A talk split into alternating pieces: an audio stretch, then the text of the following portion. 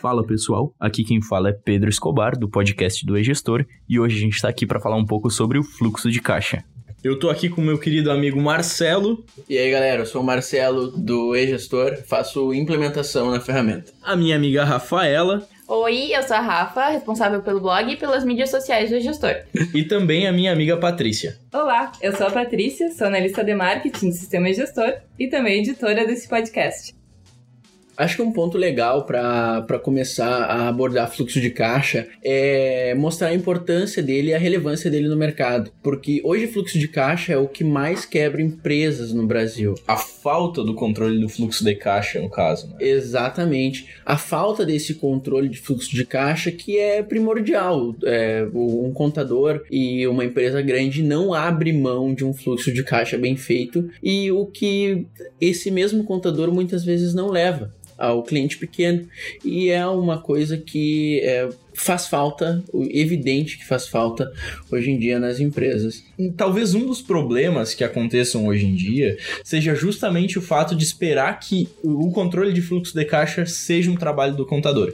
Por mais que o contador também uh, muitas vezes entenda um pouco mais sobre isso, todo empreendedor precisa ter o seu próprio controle do fluxo de caixa controlando então as entradas e saídas, porque só assim ele vai saber se ele vai ter dinheiro para cumprir com as suas obrigações. E o melhor do que isso, tu vai poder olhar para o passado, no caso, para os fluxos de caixa passados da sua empresa e entender para onde é que o dinheiro está indo de fato. Se tu está gastando muito, por exemplo, com aluguel, o aluguel por vezes representa 30% dos gastos das empresas. Então isso é algo que poderia se considerar alguma localização, poderia procurar no caso, algumas uh, outras opções assim para resolver esse problema, né? Ou até uma negociação mesmo com o proprietário do imóvel, no caso. Eu acho que um dos problemas do fluxo de caixa e de por que as empresas quebram é porque elas não entendem a importância que tem e elas simplesmente não fazem. Porque é muito difícil e porque tu vai ter que usar uma planilha e muitas vezes as pessoas não sabem como fazer uma planilha, não tem a menor noção de como fazer isso, e às vezes pro contador não é relevante. Exato. Eu Exatamente. acho que as empresas simplesmente não sabem como, muitas vezes como fazer o. A, a falta de educação financeira afeta não somente as empresas, mas o Brasil em geral.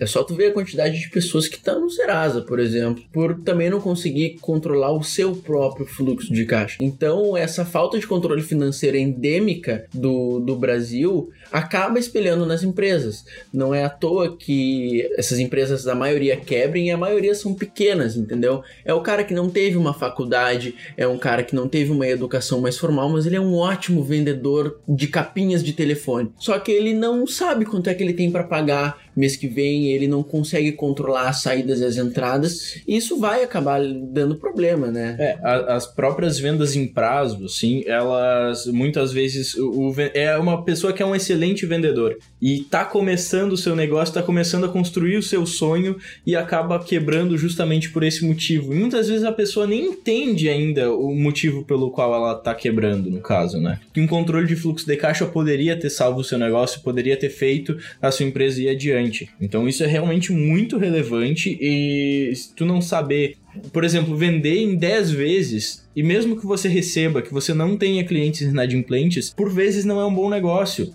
Às vezes é preferível perder a venda, adiar um pouco e tentar um ou um parcelamento menor, fechar um desconto, fechar com desconto à vista, exatamente, para conseguir ter esse dinheiro quanto antes e fazer esse dinheiro girar. É, é, exatamente. Quanto mais rápido o dinheiro tá na mão, maior a liquidez. E liquidez é ar, liquidez é, é o oxigênio da empresa. Sem ela, às vezes, o cliente, você não consegue nem pagar a folha salarial. E outra, é poder de barganha. Da mesma forma com que a empresa está buscando, no caso, ter esse dinheiro quanto antes dos seus clientes, os seus fornecedores também estão. Então, tu ter o dinheiro para pagar uma compra de mercadoria à vista, muitas vezes faz com se consiga 10 a 15% de desconto, dependendo da empresa, dependendo do relacionamento que você já tem com os vendedores e alguns outros fatores também que ocorrem durante a negociação. Inclusive já está previsto um podcast sobre negociação, onde a gente vai abordar um pouco mais esse assunto o como fazer o fluxo de caixa, né? É uma função que por muitas vezes eu como implementador da ferramenta, até mesmo nosso CS, o Alexandre, a gente acaba passando para os nossos clientes, sabe? A gente uh, pega muita gente ali que realmente não sabe o que é um fluxo de caixa, não sabe como fazer, não sabe qual é o relatório que tem que tirar dentro da ferramenta e a, a gente acaba realmente dando o, os passos iniciais do fluxo de caixa dele, que já está lançado no sistema e isso ajuda demais. O sistema, nessa questão do fluxo de caixa, para a pessoa que não faz e não sabe o que é, acaba sendo intuitivo. Sem saber, dentro do e-gestor, ela acaba lançando o fluxo de caixa dela, entendeu? Por muitas vezes ela acaba descobrindo onde está saindo o dinheiro, que o prazo dela de venda está grande demais, entendeu? E até mesmo clientes problemáticos que chegam com dores grandes na gente, o gestor consegue, num curto prazo, já organizar as finanças daquela pessoa, porque é realmente muito fácil. É só lançar, é só alimentar o sistema que ele lhe dá a resposta, não tem mistério. Eu acho que o que o Marcelo está dizendo é que um sistema de gestão, nesse caso, é imprescindível para uma empresa que não quer perder tempo também com todo esse controle manual, que é com certeza muito mais complicado, muito mais suscetível a erro também. Sim, e que consome muito tempo, né? O que a gente sempre fala. O empreendedor, quando ele está começando, um dos seus recursos mais valiosos é justamente o tempo. Uh, ao mesmo tempo que ele tem que estar tá de olho no mercado nos seus clientes, nos seus fornecedores, em tantas outras variáveis, ele precisa saber como lidar com isso tudo, lançar o seu controle interno, fazer negociação com o cliente, receber mercadoria e para uma pessoa para uma equipe pequena isso acaba sendo quase que uma missão impossível muitas vezes. Então justamente escolher uma ferramenta que te poupe tempo, olha, para 90% dos casos é sinônimo direto de poupar dinheiro também ou de faturar mais. Então, esse sem esse controle bem definido numa empresa, é muito mais difícil de fazer ela dar certo, justamente porque tu não sabe quais variáveis ajustar dentro do teu negócio. E esse ajuste de variáveis precisa primeiro conhecer essas variáveis, e é por isso que o plano de negócios ele é uma ferramenta tão útil para uma empresa, mas também tu precisa ele, ele, te dá a oportunidade de pensar em cada um desses fatores, para justamente depois que tu tiver no mercado, tu poder ir ajustando cada um desses fatores conforme a realidade vai estar tá acontecendo. Por vezes acontecem algumas disrupções no mercado. Então, do nada aparece um concorrente muito grande que é um aplicativo aplicativo e que faz basicamente o serviço que já presta há 30 anos. Então precisa estar tá de olho nisso, precisa saber se adaptar e perder tempo, acredito que não seja mais uma opção. É, exatamente. E além não só do tempo, poder no final do dia fechar o caixa e saber quanto é que tem que pagar amanhã e quanto é que tem para receber amanhã, te dá uma tranquilidade, uma qualidade de sono que é irretocável, sabe? Tu poder olhar para frente e perguntar uh, para tua planilha ou pro teu sistema, quanto é que eu tenho tenho para pagar mês que vem? Sabe? Quais são minhas despesas fixas? Quanto tenho que faturar para chegar no, no break-even, no meu ponto zero do mês. E para poder ficar tranquilo, sabe? Não, não adianta você abrir a sua empresa, ir lá arriscar no seu sonho e acabar só tendo dor de cabeça, sabe? Uma dor de cabeça completamente evitável. Então o sistema ele foi feito para isso. Ele realmente foi feito para acabar com essa dor de cabeça de eu não sei quanto é que eu tenho para pagar, eu jogo todas as minhas contas numa gaveta e eu recebo uh, ligação de cobrança. Isso com um controle de fluxo de caixa bem feito não existe. Para tipo, abre margem até para te renegociar. Viu que se endividou? Renegocia, tira o um empréstimo, entendeu? E lança esse fluxo de caixa para frente. Adianta algum crédito, com controle você consegue tomar a decisão correta, sabe? E eu acho que é aí que muitas empresas pecam. Elas acabam por falta de informação, tomando decisões erradas e uma consequência delas ao longo do tempo vai acabar com que a empresa feche, né, e acabe com o sonho às vezes do daquela pessoa que trabalhou anos juntando dinheiro para abrir o seu negócio. Uh, só para deixar bem objetivo para o nosso ouvinte, quais são então os principais problemas de não ter um controle de fluxo de caixa? Eu acredito que é o seguinte: quando tu não tem um controle de fluxo de caixa, tu não sabe o que vai acontecer. Tu coloca a cara tapa no mercado sem a menor visão de onde é que tá vindo cada um desses tapas. Então, no final das contas, tu recebe, por exemplo, 50 mil reais no mês, chega no final do mês e tu uh, acabou gastando também, tendo um gasto proporcional de 50 mil reais, ou às vezes até mais, mas tu não conseguiu cumprir com todas as obrigações, tem alguma coisa errada. E o fluxo de caixa, ele te permite ver por categoria, tu consegue olhar bem certinho para qual item que tá gastando mais. De repente, percebe, por exemplo, que o Prolabore é o grande problema da tua empresa. Existe, eu já vi assim casos reais em que muitos empreendedores tentam colocar um Prolabore logo no início, no primeiro ano do seu negócio, do que eles costumavam receber no seu emprego anterior. E a empresa às vezes não consegue sobreviver a isso. Ela não consegue ter dinheiro para ser para reinvestir nela mesma,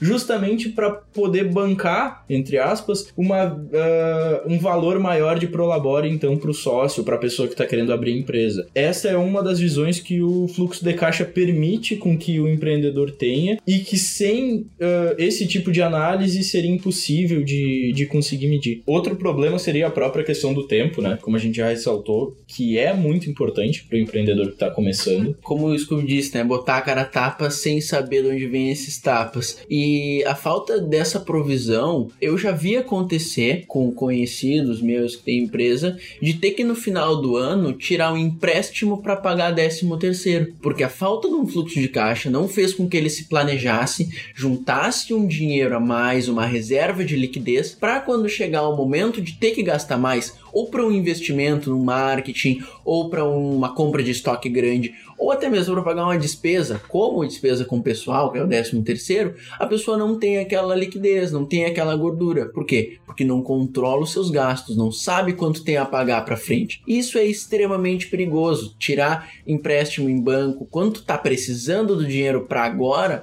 faz com que o banco negocie uma taxa maior para ti e tu tenha que rolar esses juros compostos para frente aí a acabar pagando 50% a mais do que tu pagaria normalmente para aquela folha de salário. E ainda sem saber se tu vai conseguir pagar isso futuramente porque tu não controla teu fluxo de caixa e aí tu não vai ter noção Exato, de qual Só joga, ser. chuta a lata para frente, né? Não Exatamente. põe na lixeira. Outro, outra questão é a seguinte: existem algumas movimentações que são sazonais nas empresas. E se o empreendedor não está levando em consideração que ele vai precisar gastar um mês antes do Natal, por exemplo, comprando um estoque maior para vender mais nessa data comemorativa, todo o lucro que ele teria nessa data acaba indo praticamente para o banco, porque em cima do valor que ele teria que pegar emprestado do banco, é que ele acabaria vendendo mais. E, e normalmente nesse tipo de data é, são datas que exigem muita, muito desconto também para poder se manter no mercado de uma forma competitiva. Então é justamente esse o ponto que tem que estar tá com tudo planejado, fluxo de caixa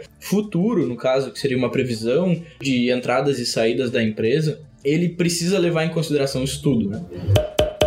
um passo além do fluxo de caixa, quando tu já tem um fluxo de caixa todo organizado, tu sabe o que, que tem para pagar e o que, que tem para receber, um passo que tu pode dar para ter ainda mais segurança é prever as coisas que podem acontecer. Digamos que eu tenha que demitir um funcionário, tenha que pagar rescisão, ou tenha que, sei lá, aconteceu um imprevisto, quebrou um carro na empresa, qualquer coisa desse gênero, uma despesa inesperada, tu já pode ir se preparando para isso, guardando aquela liquidez, provisionando aqueles gastos e deixando numa conta separada, numa conta poupança, lá rendendo um pouquinho só para ganhar da inflação, para quando algo acontecer, tu já tá preparado, entendeu? É, é, o preparo nunca é demais, sabe? O prevenido morreu de velho. Então, um, um passo para quem já controla o seu fluxo de caixa ali todo bonitinho, já tem tudo controlado, é já ir se aprovisionando, pensando no que, que pode acontecer. Olhar para frente é o fundamental. Enquanto tu não consegue olhar para frente, tu ainda não vai estar tá preparado porque pode acontecer. Mas eu acho que também olhar para trás, principalmente por essa questão da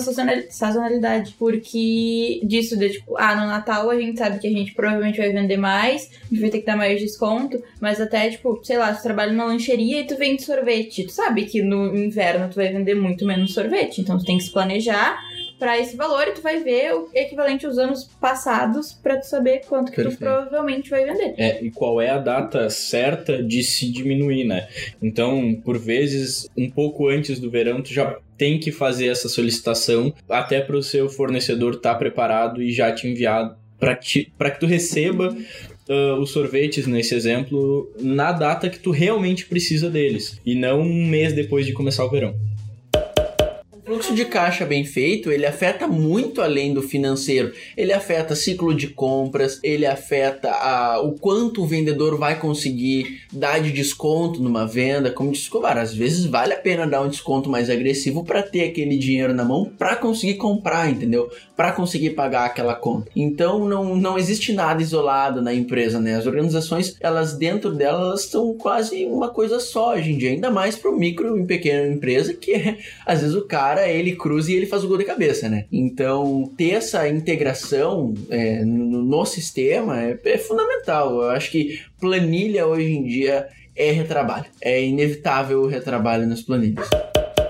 Vamos falar então pro pessoal que hoje não faz controle de fluxo de caixa. Quais os primeiros passos para começar? Primeiro precisa começar a anotar absolutamente tudo que entra e que sai de valores da sua empresa. Se teve um gasto de dois reais com um entregador de jornal, precisa anotar, porque a partir do momento que começa a dar diferença e que não sabe exatamente para onde que aquele valor foi, porque de dois em dois reais já são 50, daqui a pouco de 50 em 50 já é um valor muito alto que não é identificado, tu não sabe como tomar as decisões certas no seu negócio. Uh, tudo precisa ser anotado e a partir dessa anotação é que depois vai ser somado e jogado no fluxo de caixa, que é uma estrutura já padrão, mas que pode ser adaptada, no caso, para realidade da sua empresa. Perfeito. E quando é tudo, é tudo mesmo. Tudo que foi tirado do caixa da empresa entra no fluxo de caixa. A gente sabe que hoje em dia, até por uma questão do dia a dia e de como as pessoas trabalham, há muita confusão patrimonial. Tem muita gente que pega dinheiro do caixa da empresa para ir lá e pagar a escola das crianças, por exemplo ou pagar uma conta de luz ou cartão de crédito. Isso contabilmente até não está certo, mas pro fluxo de caixa, para ele refletir a sua realidade, e se a sua realidade é essa, isso tem que entrar no seu fluxo de caixa. Toda saída e toda entrada, sem exceção. Tá? Sim. E isso que o Marcelo falou de separar o dinheiro da empresa do seu dinheiro pessoal é realmente de extrema importância. Enquanto não tiver essa distinção, enquanto a, a tua empresa não pagar pro labore pelo teu trabalho e não acontecer a divisão do lucro do jeito certo, você não vai saber no que, no que a empresa está gastando. A empresa não vai conseguir crescer. Então, estruturar a sua empresa é o primeiro passo para poder realmente crescer de uma forma eficiente e fazer com que o seu negócio dê certo. E dá muito mais credibilidade também, né? Na hora de fazer uma parceria, na hora de até mesmo vender a sua empresa ou entrar de algum novo sócio, ou a empresa que não tem a confusão patrimonial, ela ela tem mais credibilidade nesse ponto. Mas outro ponto importante para começar a fazer um fluxo de caixa, além de anotar tudo, é dar rótulos para essas anotações. Entendeu? Mesmo que tu vá fazer a tua planilha na mão, define o que, que é aqueles gastos, sabe? Pega um plano de contas da internet mesmo, não tem importância, adapta para ti e usa um plano de contas para te saber é, que o gasto do aluguel do mês passado, do mês anterior e do próximo trimestre está tudo como aluguel. É, organizar as contas de uma maneira inteligente para que você consiga bater o olho e consiga separar, ó, esses aqui são os meus gastos fixos que eu tenho que ter todo mês e esses aqui são os meus gastos variáveis que eu posso passar a tesoura com muito mais facilidade. Poder cortar gastos e saber quais cortar e quando é uma vantagem do fluxo de caixa e separar os gastos é começar esse processo processo. Uh, e para quem quer começar agora o controle de fluxo de caixa de uma forma mais eficiente, a gente tem no nosso blog disponível uma planilha de fluxo de caixa com um download gratuito. Além disso, a gente também tem disponível no blog outros conteúdos como e-books e esse episódio e os próximos episódios do nosso podcast. Uh, então acho que é isso, pessoal. Eu acho que no final eu vou mudar minha apresentação. Eu vou dizer, ah, eu sou a Patrícia, sou do setor de marketing e eu tô aqui pra aprender sobre o fluxo de caixa com meus colegas. eu falei pra gente gravar a introdução depois. Esse podcast foi produzido e editado por E-Gestor.